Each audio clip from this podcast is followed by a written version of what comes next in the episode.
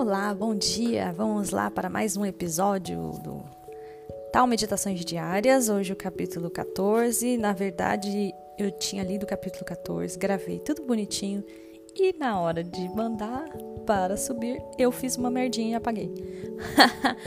então, vamos lá. Eu deixei um tempinho porque naquele dia eu não consegui gravar e aí hoje eu vou voltar aqui então para lermos o capítulo 14 e mais dar, mais, dar sequência para o nosso trabalho aqui, certo?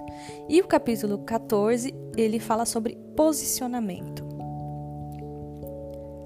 Garça no estuário azul, solitária, branca, imóvel, por horas a fio. Um peixe, célere golpe de ave, a presa capturada.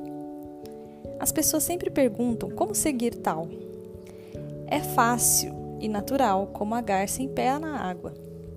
A ave se move quando deve e não se move quando a imobilidade é adequada. O segredo de sua serenidade é certo tipo de vigilância, certo estado contemplativo. A garça não está simplesmente muda ou adormecida. Ela conhece uma imobilidade lúcida.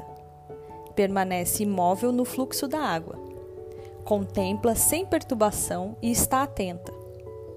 Quando tal lhe traz algo de que precisa, agarra a oportunidade sem hesitação nem deliberação. Então, volta à sua quietude sem se perturbar nem perturbar os arredores.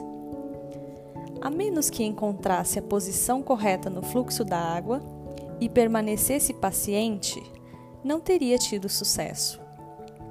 As ações da vida podem ser reduzidas a dois fatores: posicionamento e senso de oportunidade. Se não estamos no lugar certo na hora certa, não podemos aproveitar o que a vida tem a nos oferecer.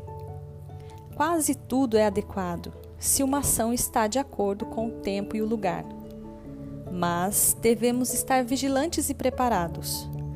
Mesmo se o tempo e o lugar forem certos, ainda poderemos perder nossa chance se não percebemos o momento, se agirmos inadequadamente ou nos enredarmos em dúvidas e reconsiderações. Quando a vida apresenta uma oportunidade, devemos estar prontos e arrebatá-la sem hesitação nem inibição. A posição é inútil sem a consciência. Se tivermos ambas, não cometeremos erros.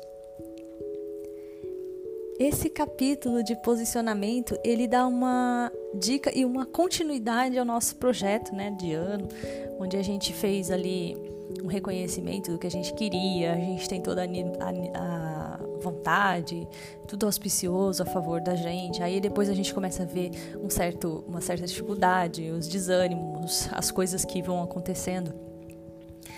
Mas quando a gente sabe o que a gente quer, que a gente já viu nos capítulos anteriores, né? e a gente está é, é, em sintonia com o que a gente deseja, então a gente precisa apenas aproveitar e ter um posicionamento, né? Que no caso da garça ali, ele fala sobre esse posicionamento dela em meio ao rio ali para poder fazer, é, pegar a sua presa, né? Para se alimentar. Então eu gosto muito do exemplo da garça, porque para quem vê a garça lá, vai falar: "Poxa, ela tá imóvel, tá parada, tá ali preguiçosa. Essa garça não faz nada". Mas na verdade, a garça, ela está posicionada numa posição estratégica para que a hora que ela tiver oportunidade, ela pegue ali o peixe que ela precisa para se alimentar. Quem vê pensa que ela está imóvel, que ela não fez nenhuma atividade para estar naquele lugar mas ela precisou encontrar a posição correta, ter o equilíbrio, não está contra o fluxo da água, né? Ela está de uma forma em que ela está em concordância com a natureza e com o momento. Então, é, é uma garça preparada para a oportunidade. E aí ela vai lá e, na hora certa, ela vê lá a presa e abocanha. Essa garça poderia perder essa presa se ela ficasse ali. Nossa, mas será que é a hora? Mas será que não é? Se ela não tiver o dinamismo de saber a hora certa de dar o bote, ela também vai perder a oportunidade mesmo estando no lugar certo.